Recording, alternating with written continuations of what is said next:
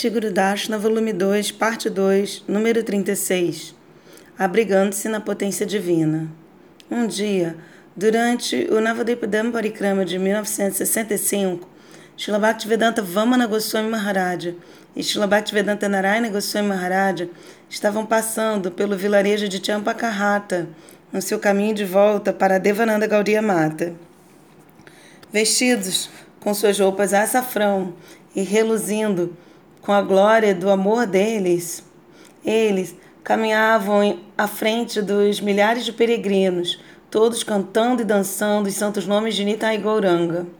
À medida que eles caminhavam pelo solo sagrado da morada eterna de Shigouranga, era como se o Senhor Nityananda tivesse manifestado eles diretamente do mundo espiritual e estivesse os carregando em seu colo. A estrada estava abrasante no sol de março e a ausência de sapatos dentre qualquer membro do grupo fazia a cena ainda mais memorável. Impressionada pela visão desses devotos ilustres, Parimala, um menino de nove anos de idade de Champacarrata, ponderou: Olha esses saniasses sem nenhum tostão, passando pela estrada que está ardendo com tal humildade. Chamando dois é, de, motoristas de rickshaw, rickshaw de bicicleta, ele falou: Aqui, pegue esses seis anas, 36 paisa, leve esses sados e os conduza ao seu templo, ao templo deles.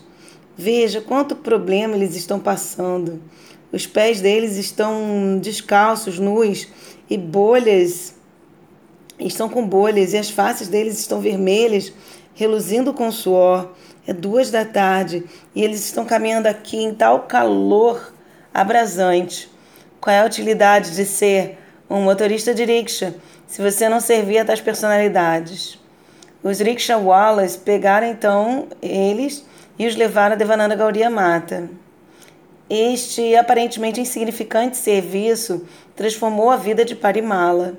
Ele não sabia se eles eram homens proeminentes deste mundo, os associados diretos de Krishna ou encarnações da potência de Matradharani. Ele simplesmente estava consciente de que ele sentia graça sem nenhuma reserva na presença deles. E ele sabia que eles eram ascetas, livres de posses materiais. Ele assim considerou. Como eles podem ganhar alguma coisa? Eles mantêm suas vidas de doações, esmolando, doações que são dadas pelos membros da sociedade em geral. Krishna deu a ele a habilidade de servir, então ele pensou: por que, que eu deveria utilizar esta chance? Por que, eu não deveria utilizar essa chance de servir os devotos de Krishna? Quando alguém presta, ainda que seja o menor serviço para um sado, o sado jamais se esquecerá disto. Pelo contrário, ele considerará esse serviço substancial. Os devotos puros são membros da família pessoal de Krishna e não têm necessidade de nada que nós possuamos neste mundo material. Eles somente aceitam doações e serviços para o nosso próprio benefício. Que tipo de escassez pode haver para os servos preciosos de Krishna? Ainda assim, eles viajam e disseminam a mensagem da vida transcendental, simplesmente para o bem-estar das almas condicionadas. As personalidades divinas conferem potência espiritual para todos aqueles que entram em contato mesmo que seja como, assim como o sol, provê energia para todos os seres vivos. Portanto, os sados aceitam o sacrifício extensivo de viajar e nutrir as almas condicionadas com a ambrosia de Vrajarasa e serviço a Srimati Radharani, assim satisfazendo o desejo das entidades vivas por situá-las em sua verdadeira natureza. A potência divina é plena cheia de tal benevolência e néctar. Mundaka Upanishad afirma: Nayamatma Balahinena Labhyo. Uma pessoa destituída de poder não pode compreender a alma. As pessoas em geral são escravas do corpo, covardes, temem dar um passo fora da caixa de sua própria ignorância.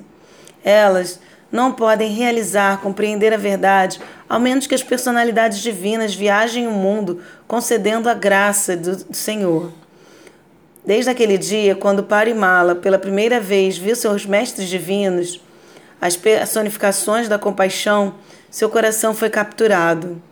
Alguns poucos anos, então, é, ele começou a ir todas as noites após a escola para ver Shlanarayana Goswami Maharaj e Goswami Maharaj na Devananda Gaudiya Mata.